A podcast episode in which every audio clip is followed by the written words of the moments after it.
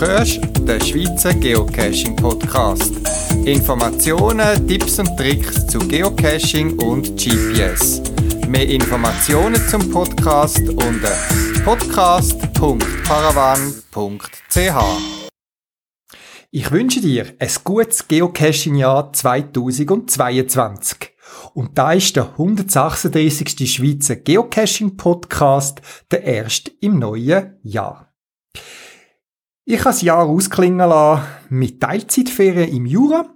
Teilzeitferien darum, weil ich halbtags oder manchmal sogar ein bisschen mehr von dort aus geschafft habe und meiner Firma beim Jahresabschluss und anderen Arbeiten, die dann anfallen, geholfen haben. Und den Rest vom Tag habe ich sonst ein bisschen genossen, bin, wann immer möglich, vorausgegangen und habe mich dadurch auch durchs Geocache ein bisschen leiten lassen. Ich bin schon ein paar Mal in dieser Gegend gewesen, wo ich da bin. Das war in der Nähe von Sälenschien, der Freibergen. Und viele Geocaches habe ich schon abgerast. Einen bin ich noch geholt, den ich vor ein paar Jahren nicht gefunden habe und das mal nach noch mal längerem Suchen dann schlussendlich doch fündig geworden bin. Und ein paar andere haben mich an schöne Ecken der Schweiz geführt. Zwei Beispiele habe ich dir auf meiner Podcast-Webseite verlinkt. Das eine heißt Chateau de Güni. Das hat aber nicht mit einem Chateau oder einem Schloss zu tun, sondern es ist ein Aussichtspunkt mit äh, lässigen Felsformationen. Und wir haben das Glück gehabt, dass sich das eher regnerisch nebelige Wetter gerade verzogen hat, wo wir am Aussichtspunkt angekommen sind und wir die wunderschöne Aussicht dort haben können geniessen. Und das andere hat uns in ein kleines Seitenteil neben dem Du geführt, wo mir sonst nicht bewusst gewesen wäre, dass es dort so ein total grünes, vermoostes Tal hat, mit einem tollen Wasserfall. Beef de Wottenwehr, hoffe ich spreche es einigermaßen aus, äh, nennt sich der Cache und ist eine überraschende Location vor Ort. Beides sind kleine Wanderungen, Multis, der eine und der andere Tradi und sind der Ausflug wert gewesen. Wie gesagt, die Links findest du auf meiner Podcast-Webseite. So hat mir das Geocachen wieder zu einem schönen, gemütlichen Jahresabschluss verholfen.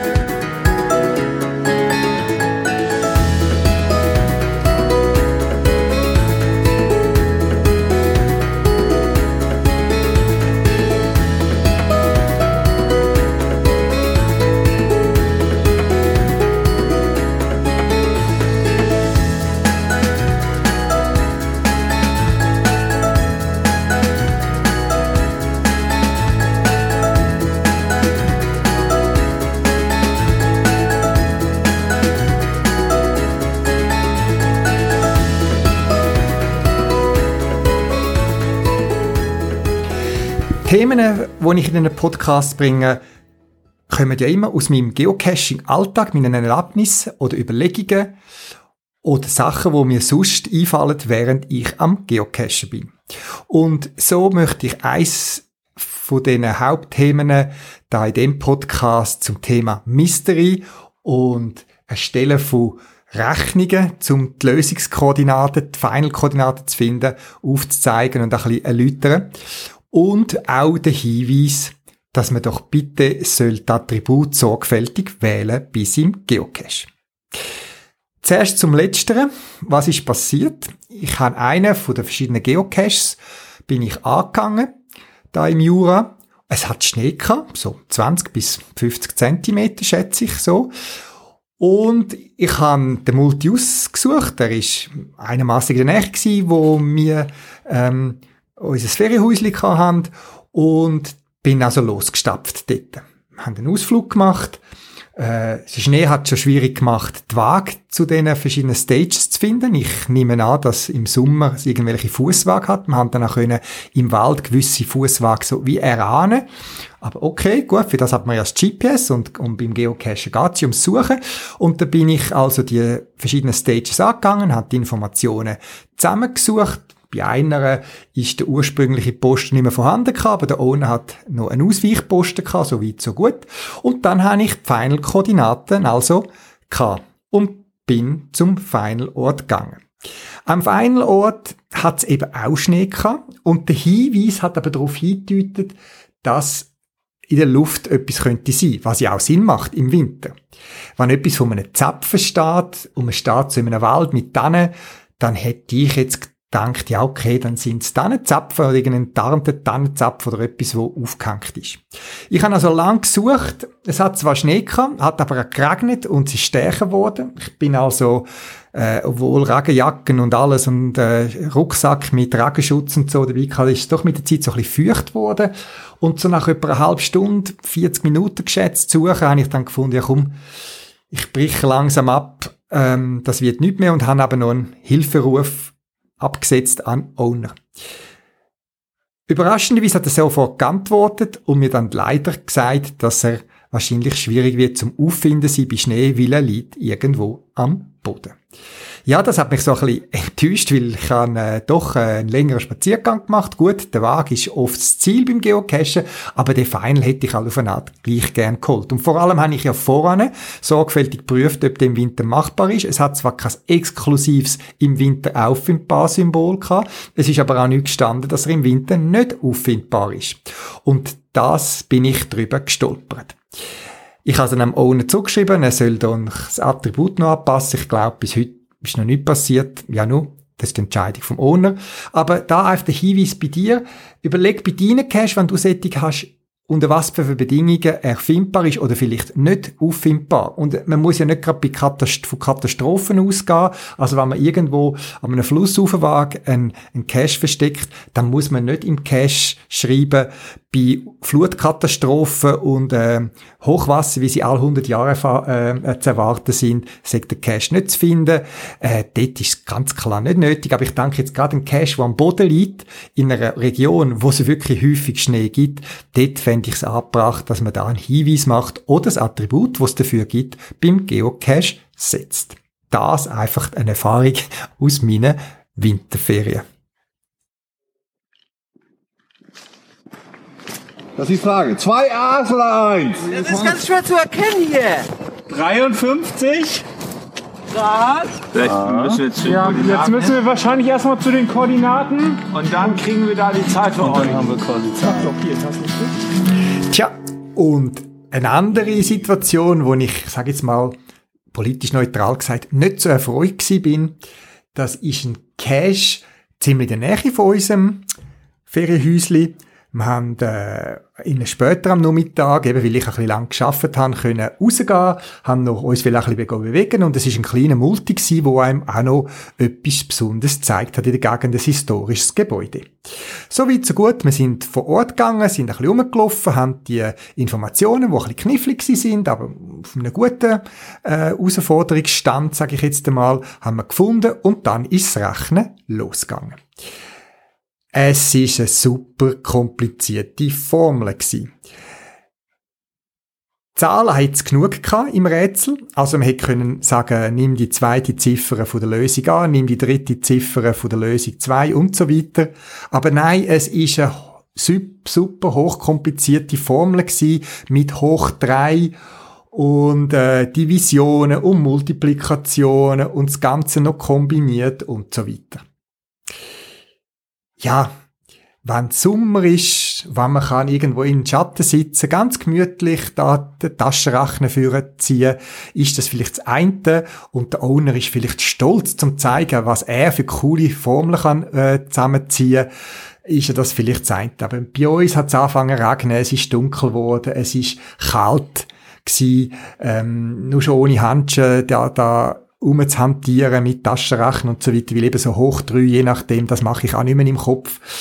Das ist dann auch so ein bisschen mühsam geworden. Und vor allem, ich habe den Sinn nicht erlickt. Also es mag ja einen Mathematik-Cache geben, wo eine komplizierte Formel ja irgendwie noch ins Thema passt. Aber da irgendwie zwei, drei Informationen auf einem Infoschild zusammensuchen, Buchstaben zählen und am Schluss irgendeine Formel ausfindig machen für ein Final, wo dann zu guter Letzt, meine Begleitung hat dann nicht mehr mitkommen und ist zurückgeblieben und ich habe dann nochmal einen Kilometer zurückgelegt bis zu der Final Box, wo dann schlussendlich ein Petling war. Also für das verstehe ich nicht, warum man so eine super komplizierte Formel macht, äh, wo mich jetzt mehr geärgert hat als erfreut. Vor allem hat es Berechnen fast mehr Zeit gebraucht, als die Informationen zusammenzusuchen.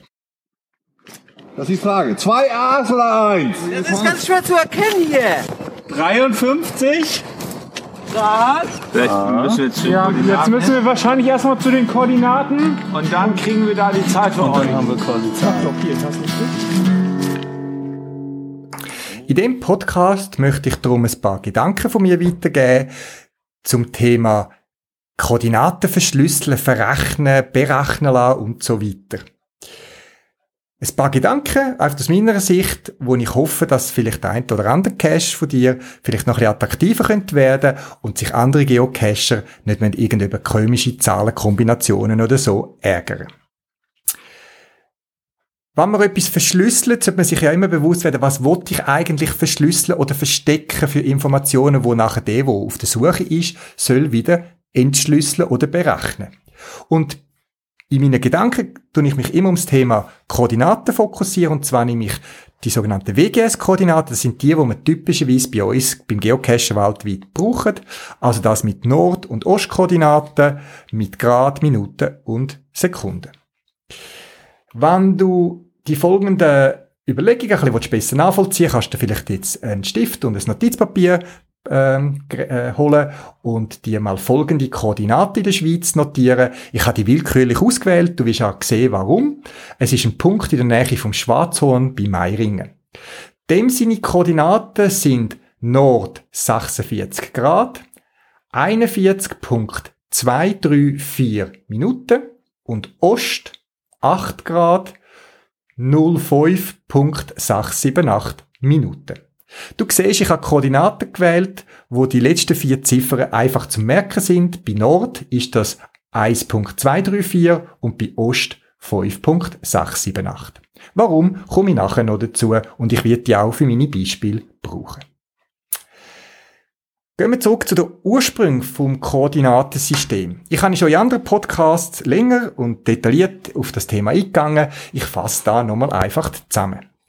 Wo man das Koordinatensystem quasi erfunden hat oder definiert hat, hat man gesagt, man tut den Umfang der Erde sowohl in Ost-West-Richtung als auch Nord-Süd also der Kreis, der um den Äquator herumgeht, oder bei uns auf der unserer Höhe von der Schweiz, oder wo auch immer, und man würde um die Erde herumlaufen, in Ost-West, würde man in 380 Grad teilen und ebenso, wenn man vom Nord zum Südpol und wieder ab zum Südpol geht. Tut man in 380 Grad teilen und jedes von diesen Grad hat 60 Minuten und jedes von diesen Minuten hat 60 Sekunden. Schauen wir die Koordinaten noch ein bisschen genauer an. Schauen wir zuerst die Nordkoordinaten anschauen. Die sogenannten breiten Koordinaten. Die Schweiz liegt also bei Grössenordnung Nord 46 Grad. Das heißt, das ist der Winkel, wo wenn man den, quasi sich würde in Erdmittelpunkt versetzen und man schaut auf den Äquator und dann schaut man auf zur Schweiz und schaut den Winkel an, wie weit ich quasi muss aufschauen, bis ich die Schweiz sehe, ausgehend vom Äquator und ich würde da mein Gradmesser äh, anlegen, dann wären das 46 und ein paar äh, und ein paar mehr Minuten, 46 Grad. Was die Ost- und Westkoordinaten angeht, hat man gesagt, der 0 Grad Meridian, der sogenannte Längengrad, der geht das Null durch London durch. Hat man mal so definiert. Man kann den Punkt übrigens heute noch anschauen und es gibt auch einen Cache, wo euch an dem Punkt mehr Informationen führt. Auch dazu findest du mehr in einem Podcast von mir. Also, die Ostkoordinate im Fall der Schweiz ist, man schaut vom Erdmittelpunkt aus, schaut man auf London und schaut nachher den Winkel an, wie fest ich muss nach Osten schauen, bis ich die Schweiz sehe, den Punkt der Schweiz. Und das sind eben etwa 8 Grad. Jetzt, äh, es ist ja ein Kreis, es geht ja rundum. Man könnte also sagen, aha, die Schweiz, ein Punkt in der Schweiz ist 8 Grad in östlicher Richtung oder 380 Grad minus 8 Grad, das sind 352 Grad in westlicher Richtung. Das heißt, jede Koordinate kann man sowohl in Ost-West als auch in Nord und Süd angeben. Einmal sind einfach die Gradzahlen relativ groß. Man hat sich dann mal geeinigt, dass man immer die Ost-West-Angabe nimmt, den Buchstaben, und die kleine Zahl, von, wo, wo sich ergibt, also 0 bis 180 Grad. Bei Norden, bei den Nordkoordinaten ist also 180 Grad der Nordpol nördlich und südlich, Entschuldigung, 90 Grad 90 äh, Grad nördlich ist der Nordpol und 90 Grad südlich ist der Südpol. Gut, das wären mal Grundlagen von Grad, Minuten und Sekunden. Schauen wir mal an, was das distanzmäßig äh, bedeutet. Wenn ihr euch einen Äpfel vorstellt und den auf den Küchentisch äh, stellt, und eine Küchenmasse nehmt und den Äpfel, wo die Erde soll darstellen wie ein Äpfel auch, ist die Erde eigentlich nicht ganz äh, eine Kugel, sondern ein bisschen eine abverdruckte Kugel. Aber lassen wir das mal sein. Nehmen wir an, der Äpfel als auch der, der Erde sei eine schöne Kugel. Wenn ihr eine Küchenmasse nehmt und ihr den Äpfel horizontal, waagerecht, also parallel zur Tischplatte, genau am dicksten Ort durchschneiden, dort wo die Erde quasi den Äquator hat, dann ist dort der Kreis, der sich ergibt, den ihr nachher gesehen beim Durchschneiden, ist am grössten. Bei der Erde ist der, der Äquator, das der Äquator und der Umfang vom Äquator ist 40.000 Kilometer etwa. Und wenn man das durch 380 Grad teilt und dann 1 Grad jeweils nochmal durch 80, dann ist man bei einer Minute. Und dann ist eine Minute Ost-West am Äquator etwa 1850 Meter. Wenn ihr den gleichen Äpfel nehmt, aber ihr dann nicht genau dort, wo er am dicksten ist, sondern ein bisschen weiter oben, gegen den Spitz oben, waagerecht, parallel zu, zum Küchentisch durchschneidet, dann ist der Kreis, das könnt ihr euch sicher vorstellen, ist kleiner. Und wenn ihr auf der, in der Höhe von der Schweiz genau nach Osten oder nach Westen rund um die Erde würdet rumlaufen, schwimmen und so weiter, dann wäre dort der Erdumfang nur noch etwa 28.000 Kilometer. Und eine Minute auf der Höhe von der Schweiz sind dann eben nicht mehr 1800 Meter, wie am Äquator, sondern nur etwa 1200 Meter. Behalten wir das also im Kopf. Bei der Ost-West-Koordinate oder bei der Ostkoordinate auf der Höhe von der Schweiz ist eine Minute, also in unserem Beispiel Nord 46 Grad, 41 Minuten Punkt 234, 8 Grad 05.678, wäre also das 05 in der Ostkoordinate von unserem Beispiel sind Minuten. Das heißt, wenn ihr von 0,5 auf 0,6 würdet wachsen laufen, dann würdet ihr etwa 1250 Meter müssen zurücklegen. Das ist aber nur für Ost und West gültig. Weil, was die Nord-Süd-Koordinaten anbetrifft, ist jeder Kreis, egal wo er von Nord zum Südpol und wieder oben runterlauft, gleich groß. Wenn er also am Nordpol steht und über London zum Südpol laufen und wieder zurück. Ist der Kreis genau gleich groß, wie wenn er vom Nordpol über Peking zum Südpol laufen und ane wieder rauf. Wieder etwa die 40.000 Kilometer. Und darum ist bei den Nordkoordinaten spielt es keine Rolle, wo auf der Erde ihr sind. Dort ist eine Minute immer etwa die 1850 Meter. Auf der Schweiz heisst es also, in unseren Musterkoordinaten, die ich genannt habe, Nord 46 Grad 41.234 Minuten. Wenn er also von dem 41.234 auf 42.234 würdet laufen, hätte er eine Minute zurückgelegt und ihr wäret etwa 1850 Meter gelaufen. Bevor es da weitergeht, noch ein kleiner historischer Exkurs. Man hat damals definiert, dass eine Minute am Äquator, was die Ost-West-Koordinaten betrifft, oder auch Nordzeit, das aber auf jedem Punkt der Erde, ein Seemeilen ist. Also wenn am Äquator ein Schiff eine, eine Minute nach Osten gefahren ist, hat es ein Seemeilen zurückgelegt. Wir wissen jetzt, dass je nachdem, wo es nach Osten oder nach Westen fahren, in welcher Höhe von der Welt, sind, ist es eh, wäre eine Minute unterschiedlich. Also auf der Höhe von London, wo etwa in der Höhe von der Schweiz liegt, wäre ein Schiff, wo eine Minute nach Ost oder West gefahren wäre, hätte nur etwa 1200 Meter zurückgelegt. Was Nord-Süd-Koordinaten betrifft, spielt es keine Rolle. Egal ob am Äquator oder auf der Höhe von London, es gerade ein Schiff eine Minute nach Norden oder nach Süden fährt, es ist etwa 1850 Meter äh, gefahren.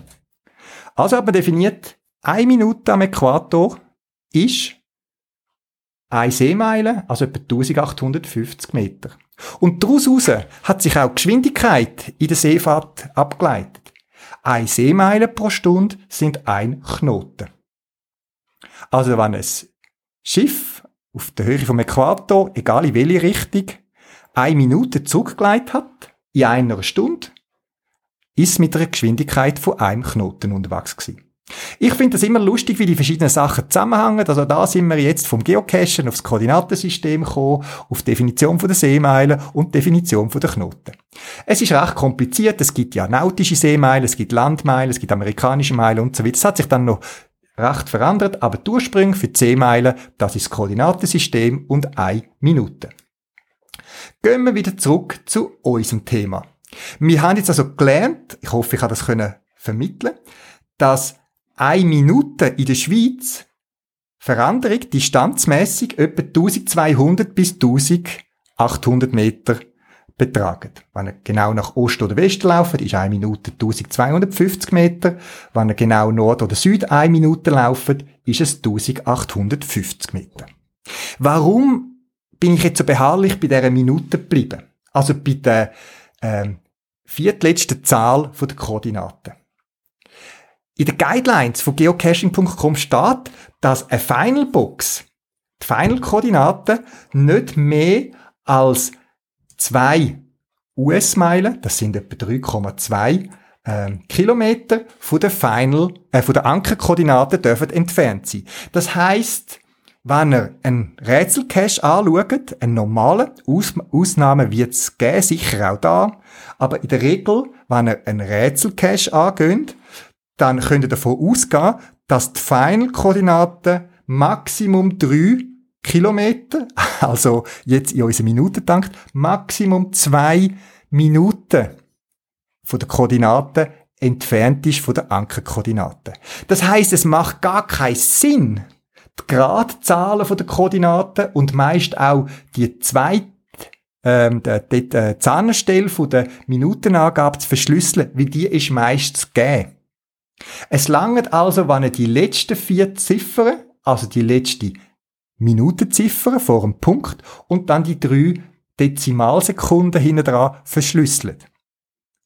Das allein gibt euch genug Varianz, dass die Koordinaten nicht errätselt werden weil eure Final-Koordinaten müssen sowieso innerhalb von etwa drei Kilometer vom äh, von der Ankerkoordinaten entfernt sein. Natürlich, es gibt da Aus Ausnahmen. Äh, natürlich, es gibt Koordinaten, wo man zum Beispiel gerade bei äh, 46 Grad, ich sage jetzt mal 39 Minuten ist und dann geht zu 40, dann müsst ihr die Vorderstelle vielleicht auch noch mit verschlüsseln. Aber in der Regel langen die letzten vier Ziffern und auch nur wenn ihr die letzten drei nehmt, dann sind sie schon in einem Bereich von äh, 1200 bis 1800 Meter entfernt von irgendwelchen erratbaren Zahlen. Ihr verratet euch nämlich auch manchmal, wenn ihr die ganzen Koordinaten verschlüsselt. Weil in der Schweiz kann man wirklich eigentlich mit ganz wenigen Ausnahmen davon ausgehen, dass die Nordkoordinate immer 46 Grad ist.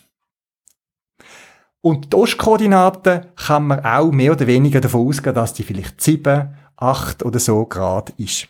Wenn ihr also eure Zahlen verschlüsselt und zum Beispiel sagt, ja, die Final-Koordinaten sind bei n, a, b Grad und a, b Punkt irgendetwas äh, Minuten, dann kann man Gerade bei den Nordkoordinaten kann man drauf gehen, das ist A, B ist 4 und 6 und vielleicht ist das schon ein versteckter Hinweis, dass der, wo der Final möchte suchen, gar nicht alle Zahlen braucht, weil ihr jetzt ihm das Verschlüsseln von offensichtlichen Zahlen schon einen Hinweis gegeben haben. Nehmt das also euch mit, überlegt euch, ist es überhaupt nötig, die ganzen Koordinaten zu verschlüsseln oder wenn nicht die ersten paar Ziffern einfach geben und zum Beispiel nur die letzten drei oder vier Ziffern äh, errechnen lassen oder verraten lassen. Nehmt das mit. Vielleicht bis dahin einfach nochmal zusammengefasst. Eine Minute in der Schweiz Grössenordnung ist, was die Nordkoordinaten angeht, 1800 Meter. Das ist überall auf der Welt so. Aber die Ostkoordinate ist eine Minute. etwa 1250 Meter. Das heißt, die letzten vier Ziffern geben euch schon genug Spielraum, um eure Finalbox oder die nächste Station zu verschlüsseln. Verschlüsselt oder versteckt nur die Koordinaten, die es wirklich braucht. Die ersten Gradkoordinaten sind meistens errechenbar, eben im Wissen, dass die Finalbox gar nicht so weit kann entfernt sein. Ihr werdet also keinen Rätselcache, Ausnahmen mag es geben für spezielle Sachen oder spezielle Ideen, aber ihr werdet keinen Cache bewilligt bekommen, wo die Ankerkoordinate in Bern hat und die Finalbox ist irgendwie am Bodensee oben. Wie man jetzt vielleicht die Zahlen, die Koordinaten kann verschlüsseln, erzähle ich euch nachher. Bei Kati, aber Max ist ein Hering und Kati sucht Lachs. Die suchen alle das Glück und machen sich verrückt und ihre Hände bluten von verschenkten Rosen. Die suchen alle das Glück und machen sich verrückt und sind im Traurigsein schon wahre Virtuosen. Ich such Dosen, werktags Tag und Nacht, folge ich der Komm. Ich such Dosen, werktags Tag und Nacht, folge ich der Komm. Ich such Dosen, werktags Tag und Nacht, folge ich der Komm. Ich such Dosen. Ja, beim Geocache etwas vom lässigsten, was ich auch finde, ist die verschiedensten Ideen, die es gibt, die die Owner haben.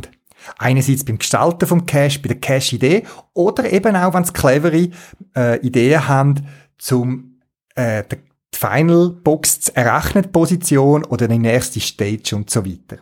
Wie gesagt, manche schauen das Errechnen, das Bestimmen, das Verraten von Koordinaten als Pflicht an. Ich schaue es als Genuss an, wenn der Owner sich etwas besonders einfallen lässt, eine lustige Idee, etwas, was ich noch nicht gekannt habe, etwas, wo einfach ist, offensichtlich und mich nicht noch stundenlang irgendwie an einer Bank, wie ich es erzählt habe, eingangsweise irgendwo muss sitzen und mit klammen Finger irgendwie auf meinem Taschenrechner muss umtippen. Es mag Fall geben, wo das ein spezieller Gag ist und so weiter, aber bei den meisten Cash, wenn ich das erlebt habe, ist es nicht so gewesen. Umso mehr freut mich Cash, wo irgendwie nur schon Sammeln von den Zahlen und nachher erraten, das Verrechnen witzig ist. Ich möchte hinten anfangen. Und zwar, wenn die Leute die Koordinaten ausgerechnet oder bestimmt haben, würde ich euch wirklich empfehlen, bietet den äh, Suchenden, den Geocache, eine Möglichkeit haben, ihre Lösung zu verifizieren. Manchmal gibt es, dass Koordinaten so offensichtlich sind, dass wenn man so vom GPS anschaut, man sagt, ja, es muss dort sein. Aber manchmal kann man sich ja irren in der letzten Ziffer und so weiter und dann ärgert es einem, wenn man vielleicht selber einen Rechnungsfehler gemacht hat. Ich schätze es, wenn ich irgendeine Möglichkeit habe, um meine Rechnung zu überprüfen. Eine einfache Möglichkeit ist die Checksumme. Das heißt, man muss alle Ziffern zusammenzählen und dann gibt es eine Summe. Also wenn ich zum Beispiel 1, 2, 3 wäre die richtige Lösung, dann wäre die Quersumme da 6. 1 plus 2 plus 3. Und die Quersumme wäre dann 6. Und Quersumme ist eine mathematische Funktion, wo man nicht rückwärts kann bestimmen. Das heißt, aus einer Checksumme kannst du nicht die Ursprungszahlen verraten all zusammen wenigstens nicht. Wenn du zum Beispiel von diesen drei Zahlen weißt, die erste ist 1 und die dritte ist 3 und du weißt, Checksumme ist 6, ja, dann kann man das zweite ausrechnen. Aber ich finde es hilfreich, wenn ihr den, euren Besucher vom Geocache eine Lösungsmöglichkeit anbietet. Sagt das eine Checksumme und dort ist wichtig, was soll die Checksumme berücksichtigen? Sind es nur die Zahlen, wo man innerhalb von einer Koordinate hat müssen verrechnen? Also zum Beispiel, wenn ihr nur die letzten zwei mal drei Ziffern von der Koordinaten müsst, ähm, berechnen, dann äh, geben die Checksummen an und sagen, die, äh, die Checksumme sagt nur für die zwei mal drei Zahlen, wo man hat müssen errechnen, oder ist die Checksumme über die ganze Koordinate also Nord 47 und so weiter, geben das an. Ich hatte schon Cash gehabt, wo quasi Quersumme war, aber es ist dann nicht klar gewesen, was damit gemeint ist, das heißt, wie man die Quersumme soll berechnen. Eine andere Möglichkeit ist, dass man angibt und sagt, äh, die Final Box ist zum Beispiel 400 Meter in östlicher Richtung oder vielleicht gar nicht, vielleicht nur seit 400 Meter, dann weiß man wenigstens grob, dass es stimmt. Es gibt verschiedene Möglichkeiten, zum Koordinaten zu überprüfen, dass euch Owner, äh, dass ein Owner seine Besucher nicht unnötig umschickt. Das ist eine Möglichkeit, um sich ähm, eine Hilfestellung zu bieten. Kommen wir zum Erraten, Bestimmen, Berechnen von der Koordinaten. Was ich ja prinzipiell nicht gern habe, ist einfach dumme Zählstationen. Dorthin, zählt Anzahl Gartenhägestangen und das gibt an. Ja, das mag lustig sein und vielleicht für einen Kindercash, die haben vielleicht eine Freude daran. Ich selber habe nicht so Freude. Ich bin gerade auch letztens äh, so einen Cash gemacht, wo ein, ein, eine Art Dorfgrundgang war, wo gesagt hat, ich zeige dir äh, ein Dorf oder mein Dorf und statt dass es spezielle Stellen gsi sind vom Dorf, irgendwie der Killenturm oder das Gemeinshaus oder irgendwie spezielle Sachen, spezielle Brunnen, hat man müssen so sinnlose Sachen wie irgendwelche Hydrantennummern ablassen oder Sachen irgendwie, ja, wie viele Stangen stehen dort an der Autobahnausfahrt. Ähm, wenn man einen Cache macht zum Thema Dorf, dann gibt's doch sicher mehr Möglichkeiten zum Zahlen zusammenzusuchen als irgendwelche dummen Zählstationen. Das ist meine persönliche Meinung. Das muss natürlich jeder ohne für sich entscheiden. Aber nur schon Jahreszahlen auf einer Kille, äh, Jahreszahl auf einem Brunnen, äh, da gibt's viele Möglichkeiten, wenn man an ein Ortsmuseum angeht und dort hat es keine Zahl, da kann man sagen, welche Hausnummer hat das Ortsmuseum, dann hat man wenigstens Ortsmuseum gesehen. Also, das ist mal das eine, wo ich euch nahelegen möchte. Sucht attraktive Zahlen, irgendwie, wo Sinn machen. Und vielleicht findet ihr genau die Zahlen, wo es ohne weitere Verrechnung, wo man gerade eins zu eins kann in seine äh, Berechnung übernehmen. Also A ist zum Beispiel die Hausnummer vom Dorfmuseum, B ist die dritte Ziffer auf der Jahreszahl am Dorfbrunnen und so weiter. Wie gesagt, zählen finde ich meistens nicht so lustig. Außer natürlich, das zu zählende Objekt ist irgendetwas Spezielles. Wie gesagt, Ausnahmen sind, äh, gibt's immer, aber ich rede da von der Allgemeinheit und ich habe also mehr, deutlich mehr langweilige Zähl Cache oder Stationen angetroffen, als Setting, wo ich gefunden habe, oh, das ist jetzt noch cool gewesen, das, das zu zählen. Meine persönliche Meinung. Dann, was ich auch immer wieder mal ähm, begegne, das ist, dass äh, unklar ist, ist jetzt Zahl gemeint oder eine Ziffer. Also, wenn es zum Beispiel heißt, nimm die zweite Zahl auf einer Tafel, ja, ist es das die zweite Ziffer gemeint oder ist Zahl gemeint? Weil ich habe festgestellt, dass es ohne gibt, wo für die ist eine Ziffer, das heißt die einzelne Stelle innerhalb von einer Zahl äh, nicht bekannt ist und sind davon ausgegangen, dass mit Zahl ist klar Ziffer gemeint sind. Also sind da bitte präzis, also wenn ihr zum Beispiel irgendwo eine Zahl 123 findet und ihr wollt 2, dann nehm, sagt nicht die zweite Zahl, sondern nehmt die zweite Ziffer. Sondern, weil es ja irgendwo zum Beispiel auf der Tafel neben dem 123 könnte es auch noch ein 456 haben. Ja, und was ist jetzt die zweite Zahl? Was hat jetzt der gemeint? Die zweite Ziffer oder die zweite Zahl? Das 456. Also es ist so ein bisschen äh, unklar. Dann könnt ihr davon aus, was für euch klar ist, muss für einen anderen nicht immer klar sein. Darum auch da empfiehlt sich Beta-Test. Sucht einen Freund, einen Bekannten, bekannte Geocacher, wo für euch den Cache vorab testet und euch ehrliches Feedback gibt. Das ist natürlich wichtig. Ich finde, das ist eine Eigenschaft von einem guten Beta-Tester, der auch offen und ehrlich und auch selbstkritisch und auch mit einem Schritt zurück einen Geocache kann beurteilen. Dann eben, was ich schätze, ist dass man, wenn man schon eine Information hat, die noch nicht noch kompliziert muss aufbereiten. Also ähm, sagt nicht, äh, tu die dritte Potenz von der Hausnummer nehmen und dividiert sie zu 25, tönt den Integerwert nehmen und rechnet dann die Quersumme. Es mag Cache geben, wo das lustig ist. Bei den meisten Cache, die das machen, habe ich einfach den Eindruck, der Owner hat keine bessere Lösung gefunden, um die genau die Zahl zu finden, die er hat für seine Formel. Behaltet simpel, ich habe gerne die, wo man einfach auf dem Notizböckchen aufschreiben kann und weiter geht's. Dann ist ja meistens so, dass die Leute die Informationen müssen zusammensuchen und eine alternative Idee wäre, dass man muss Zahlen wegnehmen und am Schluss bleiben die Zahlen stehen, wo man braucht. Also in unserem Beispiel, bei meinen Koordinaten, die ich euch als Beispiel ausgesucht habe, also die 6, Nord 46 Grad, 41.234 Minuten, Ost 8 Grad, 05.678, gehen wir davon aus, ihr wollt die jeweils letzten vier Ziffern von diesen Koordinaten quasi verbergen, erraten lassen. Also die 1.234 und Ost 5.678. Jetzt eine Idee wäre, ihr gebt den Besucher von eurem Cache die Zahlen schon. Ihr versteckt sie einfach ein bisschen. Wie könnt ihr das machen? Schreibt die 2 mal 4 Ziffern. Jetzt in unserem Beispiel ist das 1, 2, 3, 4 und 5, 6, 7, 8 auf den Zadel mit genug Abstand. Und jetzt tun vor jeder Zahl und nach jeder Zahl ihr andere Ziffern hinzufügen. Und zwar die Ziffern oder Zahlen, wo man soll finden. Und dann sagen die Leute, tönt der Reihe nach die Zahlen, die ihr findet, zum Beispiel die dritte Ziffer auf dem Dorfbrunnen, die Hausnummern vom Ortsmuseum, streichen die ab, schön der Reihe nach. Und wenn man das macht und zum Beispiel so einen Zahlenstrahl hat wie 21, 7, 2, 8, 3, 9, 4, 6, 5, 8, 6, 8, 7, 8, 8, 9, dann ist das eine willkürliche Zahlenhaufen, wo aber die Zahlen 1, 2, 3, 4, 5, 6, 7, die ich möchte äh, verraten lassen, sind dort drinnen versteckt. Und die Leute, die den Cash suchen die können sich einfach die Zahlen wegstreichen, die sie nach, nach und nach finden.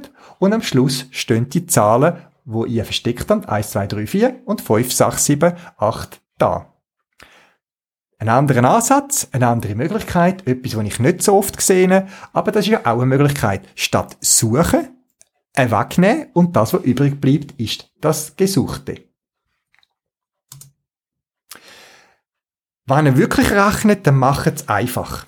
Schön habe ich gefunden, oder finde es auch heute noch schön, wenn es Formeln sind, wo äh, am Schluss gerade Koordinaten aufgehen, also gar keine Formeln brauchen. Also ich muss äh, Zahlen A, B, C, D, E, F, G, H, I suchen und die Schlusskoordinaten sind 46 Grad, 0, A, B, C, D, Ost 8 Grad, 05, DEF.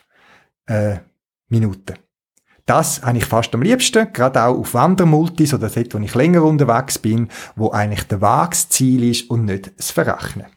Wenn ihr sonst Formeln macht, dann haltet die Formeln doch einfach plus, minus, mal und allenfalls durch. Das gibt schon genügend Möglichkeiten. Und auch da, etwas, was ich öfters sehe, ähm, nicht alle Leute sind sich gewöhnt mit verschiedensten mathematischen Zeichen. Also für mich zum Beispiel kann ein Punkt, so ein hochgestellter Punkt oder ein X kann es Mal sein, auch ein Stern kann es Mal sein. Und man muss sich einfach bewusst sein, dass je nachdem, in welcher Branche man auch beruflich unterwegs ist, gibt es verschiedene Zeichen, wo die normalen äh, mathematischen Zeichen können ersetzen Zum Beispiel der Schrägstrich, also der, von oben äh, rechts nach unten links, so ein, ein Slash, äh, der ist die Vision für mich aber gewisse Owner brauchen den auch als Trennzeichen zwischen den einzelnen Zahlen. Und so habe ich schon schon Cash gefunden, gerade auch wenn ich einer von der ersten gewesen bin, wo der angegangen bin, wo ich haben müssen äh, erraten, ist jetzt das geteilt oder ist das Trennzeichen zu der nächsten Zahl der Koordinaten? Sind euch dem also bewusst, dass die Zeichen je nachdem anders interpretiert werden.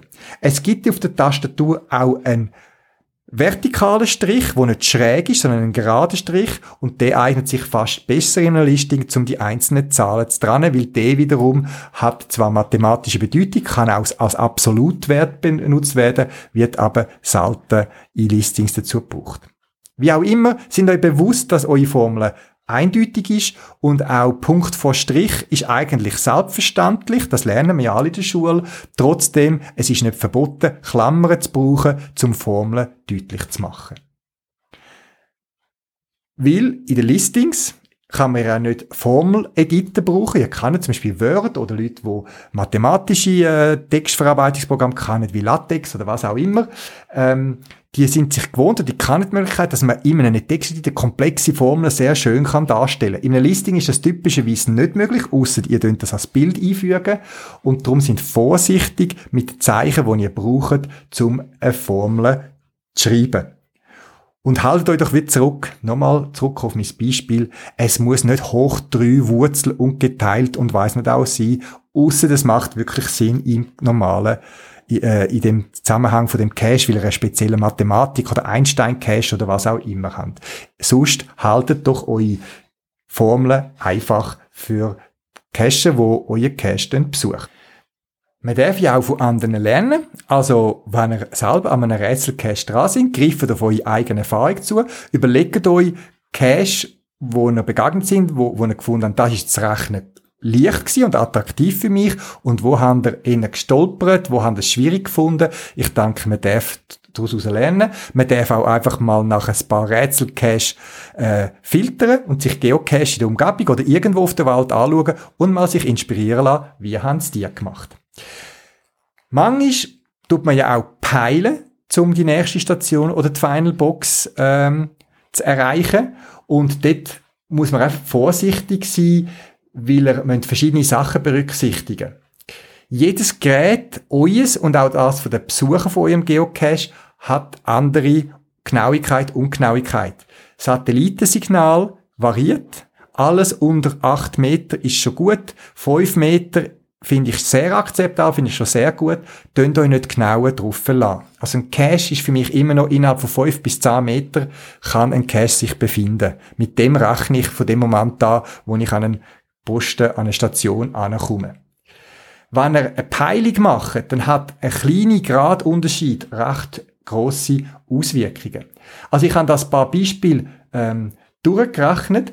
Wenn er zum Beispiel einen Punkt abpeilt, sagen zum Beispiel äh, 45 Grad, 100 Meter, dann macht 1 Grad auf die 100 Meter bereits 3 Meter Abweichung rein geometrisch aus.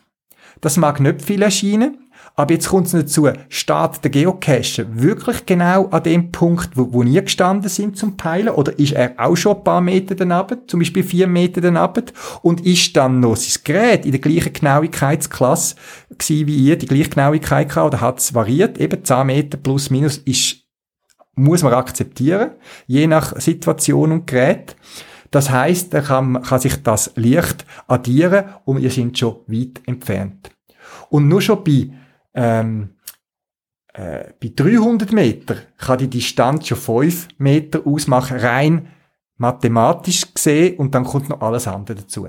Ich empfehle, nicht mehr als 100 Meter zu peilen, dass dort noch irgendwie die Toleranz, die kann sich einschleichen, akzeptabel ist. Denkt dran, GPS-Genauigkeit ist das eine, das andere ist die Genauigkeit von eurem Kompass von den Geräten, wo auch unterschiedlich ist. Darum sind vorsichtig mit Peilen und geben beim Peilen vielleicht noch einen Zusatz hin, dass man vor Ort dann wirklich auch fündig wird und nicht irgendwie im Nirvana landet. Da muss man ja noch etwas anderes berücksichtigen beim Peilen. Das ist nämlich die sogenannte Deklination. Was ist das? Ich bin, glaube ich, im letzten Podcast auf das eingegangen, dass der magnetische Nordpol nicht identisch ist mit dem geografischen Nordpol oder Südpol. Wenn ihr euch so einen Globus vorstellen, wie man früher noch oder heute noch in der Schule hat oder irgendwo so eine Erdkugel, wo man kann auf den Tisch stellen, wo sich drehen lässt, dann ist dort, wo die Achse durch die Erde durchgeht, das ist der geografische Nordpol. Dort, wo sich die Erde rundum dreht. Also dort, wo man quasi keine Träge spüren, wenn man genau da oben steht, dort, wo die Achse aus dem Eis raus schauen wo es natürlich nicht gibt.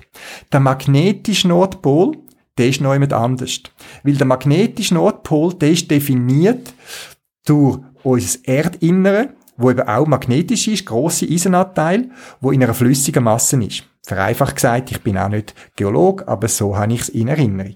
Und das bewegt sich, das Flüssige bewegt sich innerhalb von der Erde leicht. Und darum wandert der magnetische Nordpol jedes Jahr oder täglich immer ein bisschen. Und zur Zeit ist er zig Kilometer vom magnetischen Nord, äh, geografischen Nordpol entfernt. Wenn er alte oder die heutigen Landeskarten, Landestopographiekarten habt, aufs Papier, dann findet ihr unten auf diesen Karten immer noch die Angabe Deklination. Das heißt, wie viel Grad ist die Abweichung in der Mitte von dieser Karte zwischen dem geografischen Nordpol und einem magnetischen Nordpol. Und das wiederum kann einen Einfluss haben zeigt jetzt euer Kompass am geografischen Nordpol oder am magnetischen Nordpol. Wenn ihr einen alten, konventionellen Kompass habt, mit der Kompassnadel, dann zeigt er immer am magnetischen Nordpol. Wenn ihr so einen alten Rekta-Kompass noch anschaut, je nach Modell, hat es oben eine Möglichkeit zum Skala leicht korrigieren, aufgrund von der Angabe auf der Karte, so dass der Skala, wo Norden ist, immer ein bisschen anders zeigt. Dass man auf den geografischen Nordpol macht, wo unsere Karten und alles drauf ausgelegt sind. Die Abweichung ist nicht riesig in der Schweiz. Es ist akzeptabel, aber für gewisse Sachen wie Vermassung und so weiter ist sie relevant. Und nur schon, wenn ihr peilt, habt ihr ein Gerät, wo bereits korrigiert ist, wo die Deklination berücksichtigt oder nicht berücksichtigt. Die Abweichung ist nicht so groß, aber sie kann einen Einfluss haben. Gerade wenn der, der sucht, eben einen anderen Kompass hat, wo zum Beispiel nicht am geografischen Mo no äh, Nordpol geeicht ist, sondern am magnetischen Nordpol. Darum sind vorsichtig, wenn ihr peilt, mit der Grad und der Distanz, haltet das klein, dass der Fehler akzeptabel ist. Wie gesagt, es gibt keine fixe Regel davon. Ich würde es einfach mal sagen, weniger als 100 Meter peilen, damit mit Grad, 1, 2 Grad Abweichung, dass man gleich noch eine Chance hat, innerhalb von 10, 12 Meter den Punkt zu finden. Ausser natürlich, ich habe einen speziellen Punkt angegeben, wo auch wenn man 20 Meter daneben ist, den schlussendlich finden tut. Das ein paar Überlegungen von mir zum Thema Mystery Cache, Rätsel Cache. Wie gesagt, Patentlösung gibt's nicht und es soll auch nicht überall gleich sein. Die Abwechslung macht ja das gerade aus beim Geocachen, dass man auf etwas Neues stoßen tut. Aber mein Tipp ist einfach, wenn ihr einen Multicache habt mit Rätselstationen dazwischen, wo man die nächste Station muss raustüfteln irgendwie, dann kann im Tüfteln allein schon eine Attraktivität versteckt bleiben, sein, wo euer Cache spannender macht, spannender zum Auslegen, stolzer für euch als Owner und auch für die, die es findet.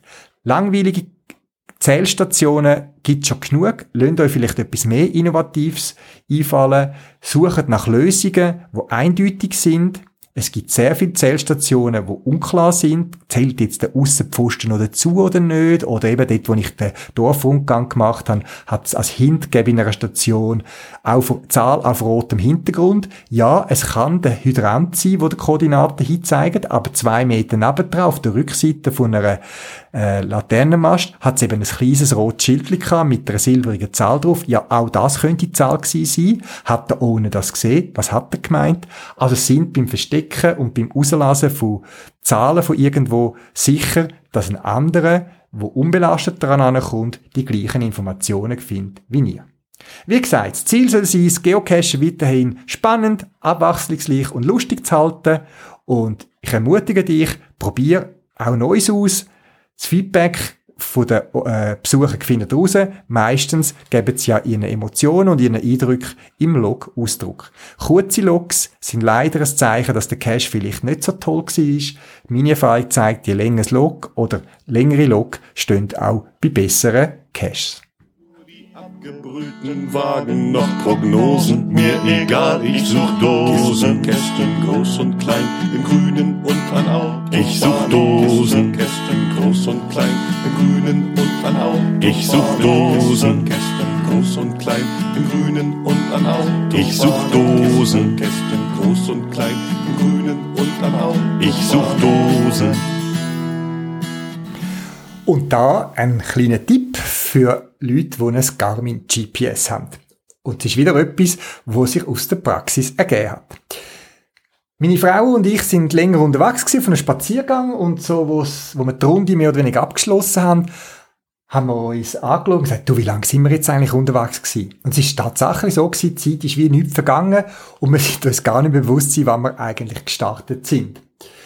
Ähm, ich habe dann die Idee gehabt und habe mein GPS, wo die ganze Zeit mitgelaufen ist. Ich lasse das eigentlich bei meiner Wanderung immer mitlaufen, dass wir ein sehen, wie viele Kilometer wir machen, wo wir durchgelaufen sind und auch eben auch zum Geocachen. Und habe dann auf den Track geschaut. Wenn man den Track ablädt auf den PC, dann kann man den Track analysieren und schauen, wann ist man wo gewesen. Aber das ist dem Moment ja nicht möglich gewesen, weil ich bin unterwegs gewesen, ich habe nur das GPS gehabt. Und da habe ich das Höhenprofil konsultiert bei der Garmin GPS, wo eine Höhenmasse drin haben, kann man auf ein Höhenprofil gehen und sieht dann quasi, was für äh, ein Höhenprofil man zurückgelegt hat. Und mit dem, mit dem Maus, mit dem, also mit dem Maus in Anführungszeichen, mit dem Pointer, kann man dieser Höhenlinie entlang nachfahren und das GPS zeigt einem dann immer an, zu welchem Zeitpunkt das war. Und ich bin dann zurück und dann gibt's zwei Möglichkeiten. Entweder ihr seht gerade, oh, da sind plötzlich von 1000 Meter irgendwie aber auf 500, das ist jetzt gerade da in der Gegend, wo wir gewesen sind, und dann findet ihr genau den Zeitpunkt, wo ihr das GPS eingeschaltet habt, ähm, äh, an dem Tag, wo wir losgelaufen sind. Was ich aber genutzt habe, weil wir sind schon noch ein bisschen unterwegs gewesen und GPS ist schon vorher gelaufen, ist, ich habe auf die Menütaste gedrückt dann und Karte anzeigen gewählt. Man kann nämlich von jedem Höhenprofilpunkt beim Garmin kann man auf der Karte anzeigen lassen, wo man zu dem Zeitpunkt war. Und ich habe dann genau den Ort gefunden, wo wir gestartet sind. Wir sind ein Stückchen mit dem Auto angefahren und haben dann quasi den Parkplatz von unserem Auto ähm, angegangen und so gefunden und Zeit herausgefunden, wann man dort mehr oder weniger losgelaufen ist. Das also ein kleiner Tipp für die Garmin GPS-Nutzer. Äh, man kann über das Höhenprofil Menütaste drücken und dann kann man Karten anzeigen lassen, wo in dem Moment im Höhenprofil man sich befunden hat. Vielleicht nützlich fürs eine oder andere nachzuschauen oder zu recherchieren. Allgemein bin ich auf meiner jetzt äh, Teilzeitferien, die ich am Anfang erwähnt habe, eigentlich immer nur mit meinem äh, Garmin unterwegs gewesen. Ich habe natürlich mein Handy ähm, dabei gehabt, aber es hat nach der ersten Woche, wo sehr schönes Wetter war, hat es eben wirklich viel, viel gesträzt und wirklich durchgeschifft und gestürmt. Und ich lasse es nicht nach und gehe auch bei so Tagen eben auch voraus. Aber dann habe ich dann auch schon Hemmungen unterwegs, wenn ich bei einem Multi unterwegs bin und es sträzt und stürmt und regnet und kalt, äh, mein Handy führen. Ich habe vor Jahren mal so eine wasserdichte Hülle gehabt, die ist mir aber dann ein bisschen zu klotzig gewesen, äh, bei meinem Handy. Und ich habe heute einfach eine normale Schutzhülle, wo aber das Gerät selber nicht groß schützt. Und mit feuchter Hand ist auch die Bedienung vom Handy also dann nicht mehr so lustig, finde ich, ist für mich jetzt nicht mehr so zuverlässig gewesen. Und da bin ich dann doch froh gewesen um mein Garmin, wo einfach die Ausnahme im Rucksack angemacht ist. Das ist nass gewesen, aber ich konnte es auch mit Handschuhen können, mit Tasten gut bedienen. Und ich habe mir keine Sorgen müssen machen, dass der Wind und der Sturm meinem Gerät etwas machen. Auch die Akkus, normale aufladbare äh, Nickel-Metall-Hydrid-Akkus, AA, Zahlen, die haben auch zig Stunden, jeweils den ganzen halben Tag, wenn ich unterwegs noch bin, gehalten. Und das ist für mich wieder ein Grund gewesen, äh, wo ich äh, das GPS gerne nutze, zum draussen unterwegs zu sein.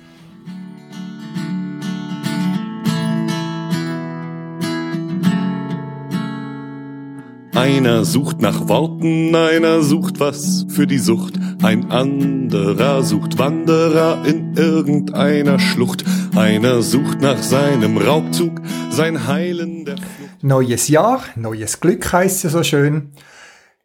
Wie gesagt, am Anfang schon erwähnt, mir kommen die Ideen immer, wenn ich selber am Geocachen bin, aber das heißt nicht, dass das die einzigen Ideen für den Podcast sollen sein. Wenn du eine Idee hast, ein Wunsch, eine Frage, wo ich da mal im Podcast aufnehmen soll, so lass mich doch das wissen.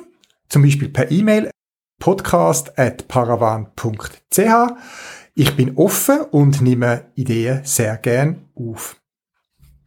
Neues Jahr heißt auch für die von uns, die Premium-Mitglieder sind bei geocaching.com, wo also ein paar Funktionen mehr zur Verfügung haben, wo einem das Geocaching-Leben doch in vielen Fällen sehr erleichtert, dass die Premium-Mitgliedschaft irgendwann in dem neuen Jahr auch abläuft. Wenn du die wieder möchtest erneuern, kannst du die bei mir im Geocaching-Shop paravan.ch äh, unkompliziert bestellen. Du kannst die am Online-Shop auswählen, äh, gegen Rechnung, Twint, PayPal äh, zahlen und dann kommst du einen Code zugeschickt über. Den Code kannst du selber einsetzen für dich, um deine Mitgliedschaft erneuern oder sie auch, das ist eine gute Geschenkidee für andere Geocacher, verschenken. Den Code kannst du eigentlich jederzeit eingeben, auch wenn deine Premium-Mitgliedschaft noch läuft. Äh, Mitgliedschaft tut sich dann einfach entsprechend verlängern. In der Bucht, die suchen alle irgendwas, nicht zu dünn und nicht zu dick und schwanken wie beim Landgang die Matrosen. Die suchen alle irgendwas, nicht zu schlampig, nicht zu schick. Ich mach da nicht mit, ich mach da nicht mit. Ich such Dosen, Kästen, groß und klein, im Grünen und an Hau. Ich such Dosen, und Nacht, folge ich der Komm. Ich such Dosen, Kästen, groß und klein, im Grünen und an Hau. Ich such Dosen, Werktags, Tag und Nacht, folge ich der Komm. Ich such Dosen. Ich such Dosen. Ich such Dosen. Pluderdosen. Cargodosen, Ich such Dosen. Unterdosen, Badedosen. Ich such Dosen.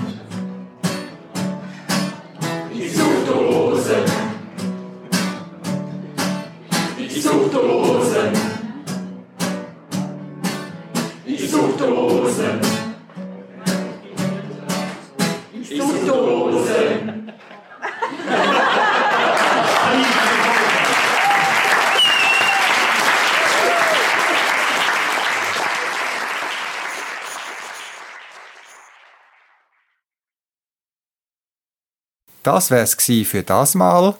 Zusätzliche Informationen findest du im Internet unter podcast.paravan.ch. Du kannst mir auch eine E-Mail schreiben für Anregungen oder Rückmeldungen auf podcast.paravan.ch. Und auf jeden Fall viel Spaß beim Geocachen und bis bald im Wald.